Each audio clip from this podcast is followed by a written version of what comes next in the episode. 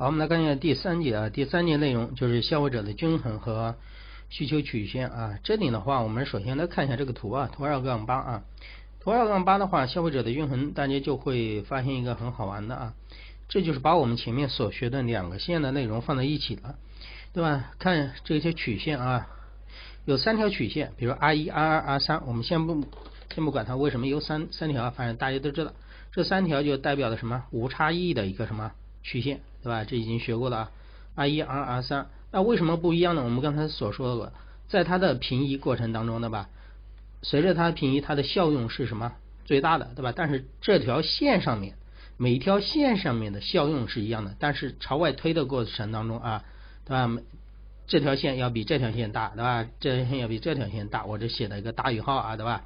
就是 R 一三的线大于 R 一二的，大于 R 一的 R 一的这个什么什么那个所谓的效用啊。好，那我们再看，你现在赚的钱是哪一个呢？赚的钱是不是就是 A 到 B 啊这条那个斜线呢？对吧？这条斜线叫什么？我们刚刚学过的叫预算什么约束线。好，那你们自己想象一下，谁都希望把自己的钱花的是最大的效用，对不对？比如说你是六千元的收入啊，你当然希望你六千元的效用最大化了。来，我们来看一下啊。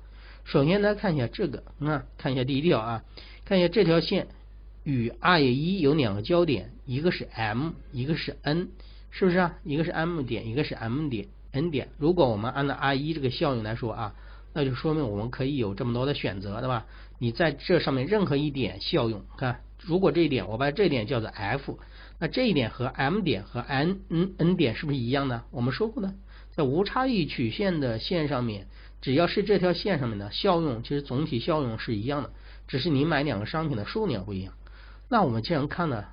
那你在 F 点，F 点你这个曲线还记得吗？我们刚才说过的，你这个点是在曲线以内的话，说明你的钱还没花完呢。那你的钱还可以花呀。那我们想办法怎么办呢？尽尽量把这个效用干什么？扩大，对吧？那我们把效效用扩大，那怎么扩呢？那我们就把这个线，对吧？我们把这 I 一。I 一向 I 二来移动，看到没有？慢慢移动，移动，移动呢正好看到没有？到这里有个切点的地方，就与它相交一个 C 点就可以了。那那我们 C 点与比如说以这个点，这个点我叫 G 点啊，这个点我叫 H 点，在这条线上面，C 这个点和 G 点和 H 点的效用是不是一样呢？为什么是一样呢？我们说过，在这条无差异的曲线上面，任何一点上面的效用都是一样的，看到没有？C 点，你再找不出对吧？其他的了。好，那有人说，那我再朝外推呢？我做的 I I 三这条线呢？你看 I 三这条线上面，你要知道 I 三这条线上面和这个预算约束线有交叉点吗？和这 A B 线有交点吗？没有交点呢。你看，随便在上面选一点，你看选这一点，比如说我把这一点叫做 Z 啊，Z 这个点就是离。预算约束线是在预算约束线 A B 线外面，我们刚刚讲过了，在它的外面说明你没钱，说明你的消费的这个什么，你的收入不够，那怎么办？我们就尽量的希望使我们的预算约束线和这个什么无差异曲线能够相切一点，看到没有？正好是 R 一二这条线，为什么这三条线偏偏选中间这条线？就是因为这条线的时候，可以是可以让我们的六千块钱的效用是最大化，知道吧？因为在前在里面这条线，你的效用没有做到最大化，因为你还有剩余。在外面这条线，你的六千块钱不够花啊，正好就是在我们这相切的这条线，对吧？相切于 C 的这点的 I 二线啊。所以说我们要知道，啊，满足效用最大化的商品组合必定位于预算线与无差异曲线的相切的点上面。我刚才讲过了啊，为什么？因为你在里面，对吧？你钱有剩余，你在外面钱不够，对吧？那我们肯定要使六千块钱最大化啊，前提六千块钱要都花出去啊。有的人说我不花，我存起来，你我不买东西，那你就不讲就这样，这个东西就没意义了啊。好，将预算线置于无差异曲线图中啊。然后我们来看一下，消费者效用最大化的一个均衡条件是商品的替代率等于商品的价格比。这个我们待会儿再说啊，所谓的什么什么这两者之间的关系啊，待会儿再说。我们来看一下经济的含义啊，经济含义指的是什么呢？经济经济对吧？我最开始的时候都讲过，经济什么是经济？经济就是把有限的资源，最有限的资源给它怎么花呀？有限的资源给它最大的效用，就是把那钱花的花的刀花在刀刃上，这道就是我们经常啊中国人说的啊，把钱花在刀刃上啊。在在一定的约束预算的什么约束下，为了实现效用最大化，消费者应该选择商品的最优组组合，使得两种商品边际替代率等于两种商品的一个什么价格比，其实就是在 C 点这里啊，使得两种商品的你看边际替代率正好等于两种商品的一个价格之间的一个比值嘛，它们内部的一个价格的一个比值啊，这个点就是在 C 这个点啊。好，我们说了下，解构了一下这个图啊，然后我们再更加进一步的去看一下这个图，看一下这个图啊，消费者的一个需求的一个曲线啊。好，我们来看一下这个线啊，有的人说一看到这个图啊，两个图，这两图是一张图啊，也不要以为上上面一个图，下面图啊，是上下两个是一起的啊，有人一看到这个图。感觉有点啊，感觉迷茫，为什么呢？前面的图有点迷茫啊，到现在你这个图太复杂了。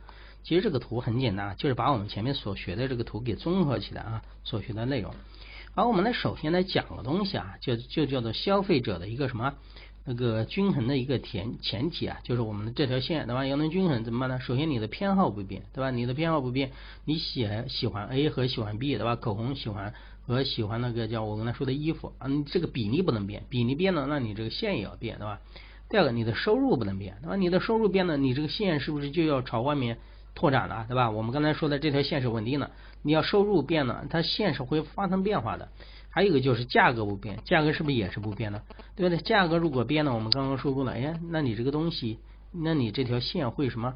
会顺着这一点进行一个偏移的。好，那我们现在就变一个东西。偏好不变，你的爱好不变，你的收入也不变。一般情况下是的啊，偏好一般不好变，你的收入在一段时间内是比较固定的。而什么东西经常会发生变化呢？价格，对吧？当价格发生变化的时候，我们来看看是不是有什么变化。那你自己再想想，再琢磨一下啊。我们刚才在第一节的时候，在第一章啊，不是第一节，第一章的时候说过有东西叫做什么线呢？需求曲线，还记得吗？嗯。需求曲线还记得吧？因为整个均均衡的价格就是由需求曲线和供给曲线什么那个形成的。来，我们现在先看下面这个图，下面这个图是不是就是需求曲需求的曲线图啊？不要管上面啊，现在就看下面这个图，看到还记得吗？这个是什么？横坐轴是横坐标是什么？数量扣对吧？竖坐标是什么？价格。随着价格的上升，对吧？随随着你的商品东西卖的越贵，我的需求越是什么降低的。那我们现在就想办法把上面的图和下面的图把它联系起来，我们看一下怎么看啊？好，下面是需求曲线的图，对吧？这个没问题的。我们来看上面这条线啊，上面这条线我们刚才说过了啊，说过什么呢？看一下啊，其实其实这里是有三条线的啊，我这里稍微的把它描一下啊，不然的话你们就是看不清啊，看到没有？看三条线的点都是不变的，三条线分别发生了偏移。但是 A 点不变，我们刚刚学过的，你可以翻到我们前面刚刚学过的，什么样情况下会使这个线你的预算约束线会出现这样的变化呀？点不变，下面的下面发生变化，那就说明 B 这个东西的价格是不是发生变化了？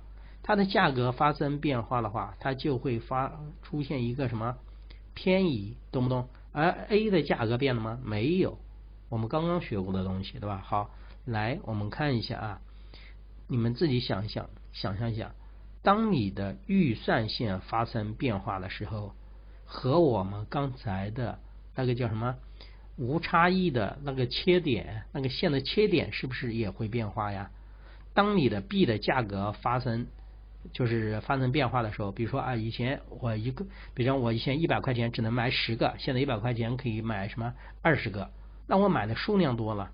那那我能买的东西多了，我享受的效用就增加了。所以说，你看它的切点也会发生变化。啊在这里啊，啊切线的地方，看，那 M、N、P，看到没有啊？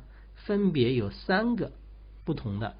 那我们想想，如果你想象一下，有无数个无差异线，对吧？现在随着我的价格的涨跌，对吧？把这个切点连成一条线，这条线就叫什么线呢？价格消费什么线？来，我们看一下价格消费线是什么意思啊？表示消费者收入不变，对吧？收入是不变，只是什么变了？商品的价格变了。与一种商品价格的变化相联系的两种商品效用的最大组合，来再想一想，再想象一下，我要买两个东西，对吧？一个是衣服，一个是口红，对吧？现在口红的价格不变，衣服的价格变了，对不对？衣服价格降低了，那我能买到的东西，买到的衣服就多了，我整体的效用就变化了。所以说，我们就通过这条线啊，把所有的切点联系起来，就形成了一个东西叫 PCC 线。这个东西线就叫做价格消费什么曲线，对吧？就是表示收入不变的情况下，与一种商品的价格变化相联系的两种商品效用最大化的组合。为什么是最大化呀？因为在这条线上面都是你的预算约束线和无差异曲线的一个切点，对吧？那个切点我们知道就是你的效用最大化的时候，只是讲价格发生变化的时候啊，会导致你的这个什么需求发生变化。对吧？因为你我可以买的东西多了嘛，我的效用就大了哈。那怎么把上面图和下面图结合起来呢？来，我们看看上面图，你看朝下有延伸，看没有？有条虚线下来，看它下来的时候就对应着什么？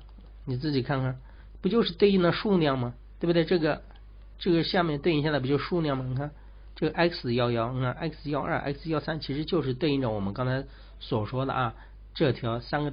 就是三个点上面，你所要购买商品的，在这个组合上面就效用最大化上面这个组合的什么数量，看到没有？好，有了数量，我们刚才有没有价格？有价格，对不对？我们有，我们有价格的。你看，再把价格这个点标上去，看到没有？有数量，有价格，那我就可以形成一条需求曲线了。为什么？嗯，需求曲线不就是说随着你价格的变化？我的数量的变化吗？懂这意思了吗？对不对？我们上面是不是也发生变化了？我们上面那个点是不是发生变化了？怎么发生变化？就是因为你的商品 B 对吧？价格发生移动的时候，我的效用会发生变化，对不对？我的数量也是不一样的。那同时对应着下面的需求曲线，应该有点明明白了啊，就是这个意思啊。需求曲线就是消费者在需求曲线上消费可以实现的一个效用什么最大化，就是在这条线上面啊，我可以实现效用最大化。为什么？因为这个数量是我们已经的切点呢，是我们刚才上面说的一个什么切点。这个时候要回馈到我们最开始第一章学的需求曲线的一个内容啊。这个有点不好想啊，我知道，因为这张图考虑的一个综合的什么？知识啊，为什么考虑一个综合知识呢？因为它要把第一章还有我们前面所学的内容啊，要放在一起去看。这个图怎么看？你首先看下面的需求曲线，因为这个我们学过。再看上面的，上面这条线是我们这一章讲的内容。什么内容呢？它把两个知识点结合在一起一起讲的。一个知识点是说的是什么？是当价格发生变化的时候，你的这个预算约束线是不是会变呢？对吧？预算约束线会变，这讲的是一第一个知识点。第二个知识点就是我们刚刚你看刚刚带大家所学的就是相切，是不是啊？就是单看就是看到这个相切，我们要找这个切切点，对不对？好，我们把这个与每条线，我们要找它的最大的效用，我们把它最大的效用联系起来，就称为了价格消费什么线，对吧？然后把价格消费线和下面的这个需求曲线能够关联起来。因为我们就知道了哦，价格发生变化的时候，你的数量是不一样的，看到没有？价格降低了，你看数量，你看价格啊，价格发生变化的时候，数量就会发生变化。你看价格增加，数量变少；价格变低，对吧？数量购买的数量就什么增加啊？就这个意思啊。其实就是把两张图给结合在什么一起给大家来看啊。好了，这是消费者的一个需求的一个曲线啊，用的学的前面的一个知识。好，我们来看一下商品价格变化的一个效应啊，这个效应会讲的一点第一章的一个内容啊，我们来看一下啊。比如说第一个啊，它会带来两个效应，一个是收入效应，一个是替代效应。收入效应我们来解释一下啊，来看一下它的含义。收入效应是指什么？在名义收入不变的情况下，什么叫名义收入啊？就是物，就是你的，比如说给你发的工资啊，六千元，就是就是什么六千元，名义的价格不变。什么是实际的？实际的收入有可能是要和物价来变的，对吧？那在名义收入不变的时候，因为该商品的价格变化，这个商品发生变化，导致消费者的实际收入看发生变化，看导致消费者实际的收入变化，什么意思？我前面讲过，比如说现在收入六千元，对吧？以前的这个产品多少块多少钱？二十块钱一件，那你能买多少件呢？你能买三百件，是不是？六千块钱可以二十元一件，你可以买三百件。好，我问你现在涨了三十元一件了，你只能买多少件呢？两百件。你实际上表面上看啊，你的工资变了没有？还是六千块钱没有变，但是价格变化了。价格变化了，导致你的什么实际收入啊？你的收入以前可以买三百的，现在只能卖两百啊。进而导致消费者所购买的什么商品数量发生一个什么变化，知道吧？因为物价的变化啊。好，我们来看一下正常正常品会怎么样啊？正常的品会反方向，为什么会反反方向呢？商品价格降低了，你购买的是多还是少啊？商品价格降低了，消费者的实际收入提提升了，因为你能买到更多的东西啊，所以说消费者和会提高购买什么量。好，再看一下。再看一下啊，如果你想象一下，如果是商商品的价格升升高呢？就我刚才所举例子，从二十元升到三十元的，二十元升到三十元，你以前能卖三百件，你现在只能卖两百件了，你的实际收入是什么？降低的，所以说你会降低购买量，它正好和这个价格的涨升是什么相反的？我们说的是正常的一些那个消费品啊。再看还有个是什么商品呢？低档的。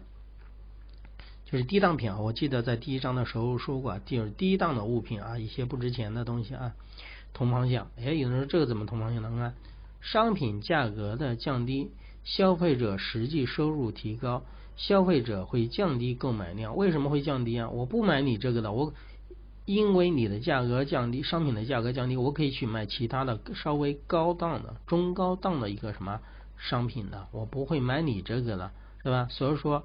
是同方向的啊，这个东西要知道啊，这是一点。因为我花在低档物品上面的钱就减少了，我可以拿这部分钱去什么那个啊，去购买其他的，可以降低购买量。这个要知道，一个是正常品，一个是低档物低档物品啊。好，我们再看一下后面一个啊，后面还讲了一个是什么呢？替代效应啊。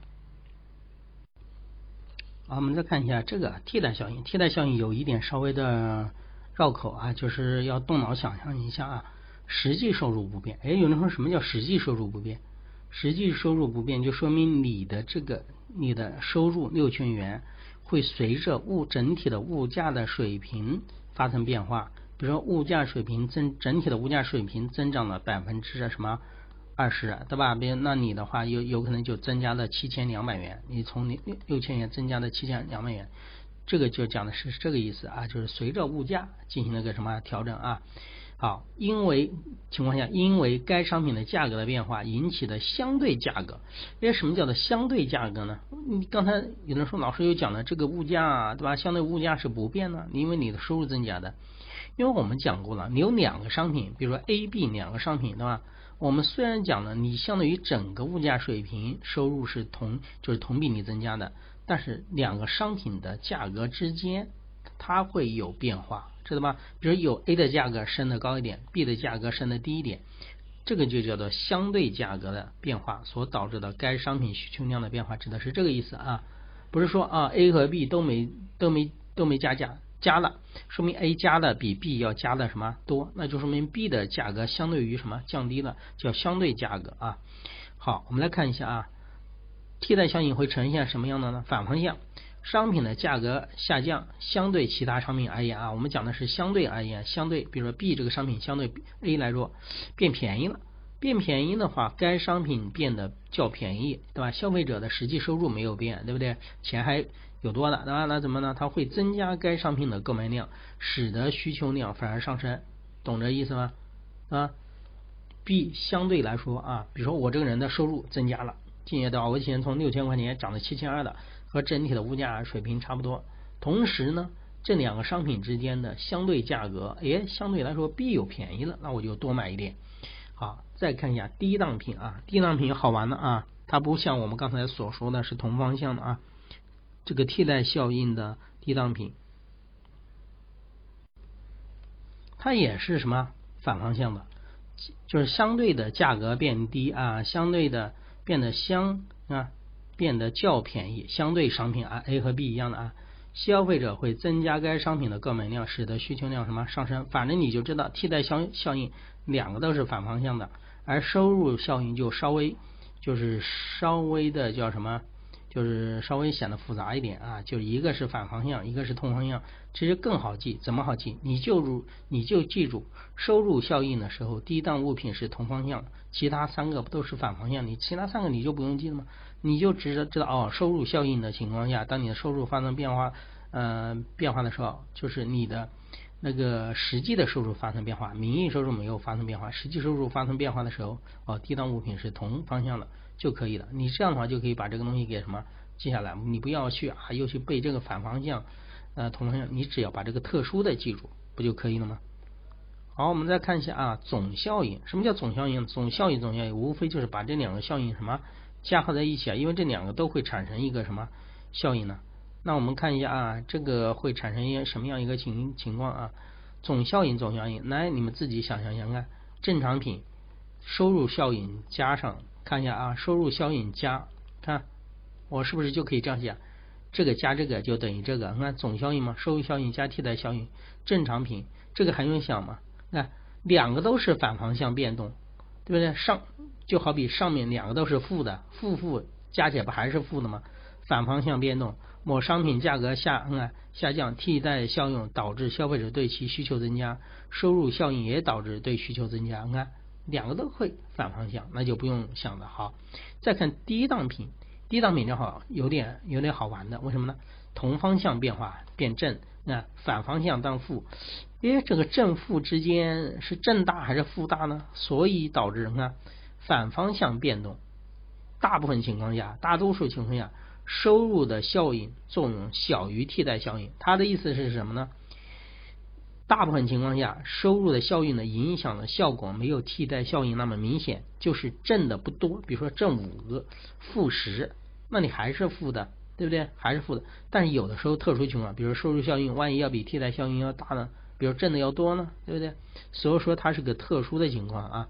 大多数情况下，你看那个收入效应啊小于替代效应，你看收入的效应就抵消了部分的什么替代效应，这就我刚刚所说的嘛。你看收入效效应导致对吧？低档物品发生同方向变化加五，而它呢又导致这个是发的什么负十，但是替代效应这个负十要比这个多，它会收收入效应会抵消掉部分替代效应，看到没有？你就把这个想成一个正负的就可以了啊，看好了啊，为什么是？再讲一遍啊啊，反方向你就想啊，负的负就是和它是反方向变的吗？这也是负的。我们刚才说的总效应等于什么？总效应等于两个效应加合起来等于下面那负加负，对啊，负五加负五，那不还等于负十吗？对不对？那反方向不就增强了吗？那为什么低档物品不一样呢？低档物品看它上面是同方向的，它代表是正，对吧？而这个替代效应它下面是负，对吧？正的加负的你不好判断，但是书上说过了，一般情况下替代效应要比收入效应影响的要多，那说明正有可能指正五，而负有可能是负十，对不对？那这样的话，正五加负十就变成了多少？负五，对吧？就说明收入效应会抵消掉一部分什么替代效应啊啊，就是这个意思啊。这个把这个几个效应啊弄清楚啊，一定要想清楚啊。这个总效应其实就是把两个加合起来。这个知识点关键要记哪个呢？你就把低档物品的这个收入效应是同方向的记住，其他就是负的，对吧？反方向的就可以了啊。好，我们来看一下啊，需求曲线。根据这个东西，我们就推出需求曲线是什么呢？是向右下方倾斜更为什么平缓，而这个啊，而低档物品则是反应的要什么大一点？为什么？低档物品为什么要对这个反应大一点？低档物品有可能就是有反方向的，有什正方向的。你把这个内容是结合到我们第一章，我记得第一章里面学那个叫什么需求弹性吧？还记得吗？需求价格弹性，你们去把那个需求价格弹性去看一下，低档物品的需求价格弹性的变化和正常物品的需求价格弹性的变化是有点不一样，对吧？因为低档物品你价格降低了，反而我什么会减少什么需求啊？这个去稍微的去看一下啊。好，这个我们就是把整个这一章的内容啊，整个就是消费者。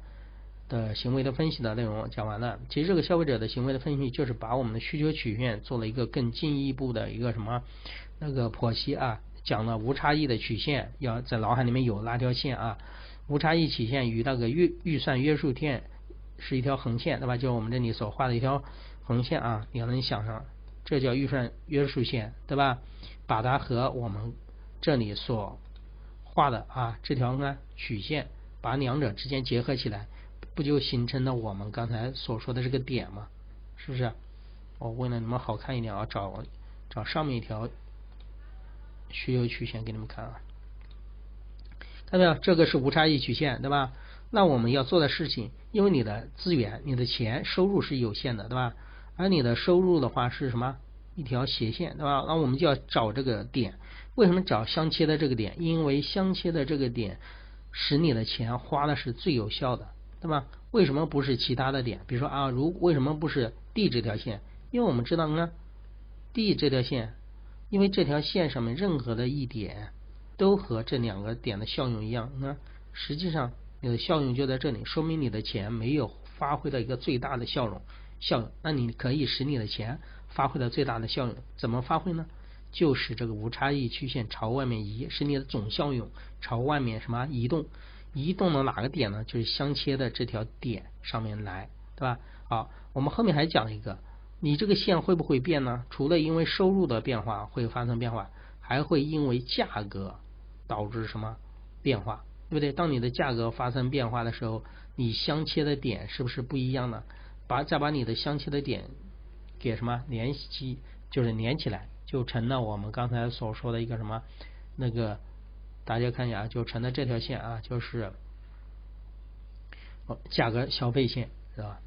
好了啊，这一章的整体的内容就是还是需要你们理解啊，这个东西不是单纯去背的啊，这个这些知识全都是要去理解的。你理解了，你感觉什么都通了；你不理解的话，感觉就是有点难，是吧？多看几遍啊。好，这是。就是第二章内容啊，消费者的行为的分析。我们下一章的话会讲到哪些知识呢？我们下一章会讲到生产者啊，因为我们首先把需求的曲线给什么讲了啊，需求的曲线去进行了分解怎么来的？然后我们下一章是要站在供应的角度啊，站在供应者的角度去看，站在生产角度去看，看看一下供给曲线是怎么什么形成的。这是第二章的整体的内容啊。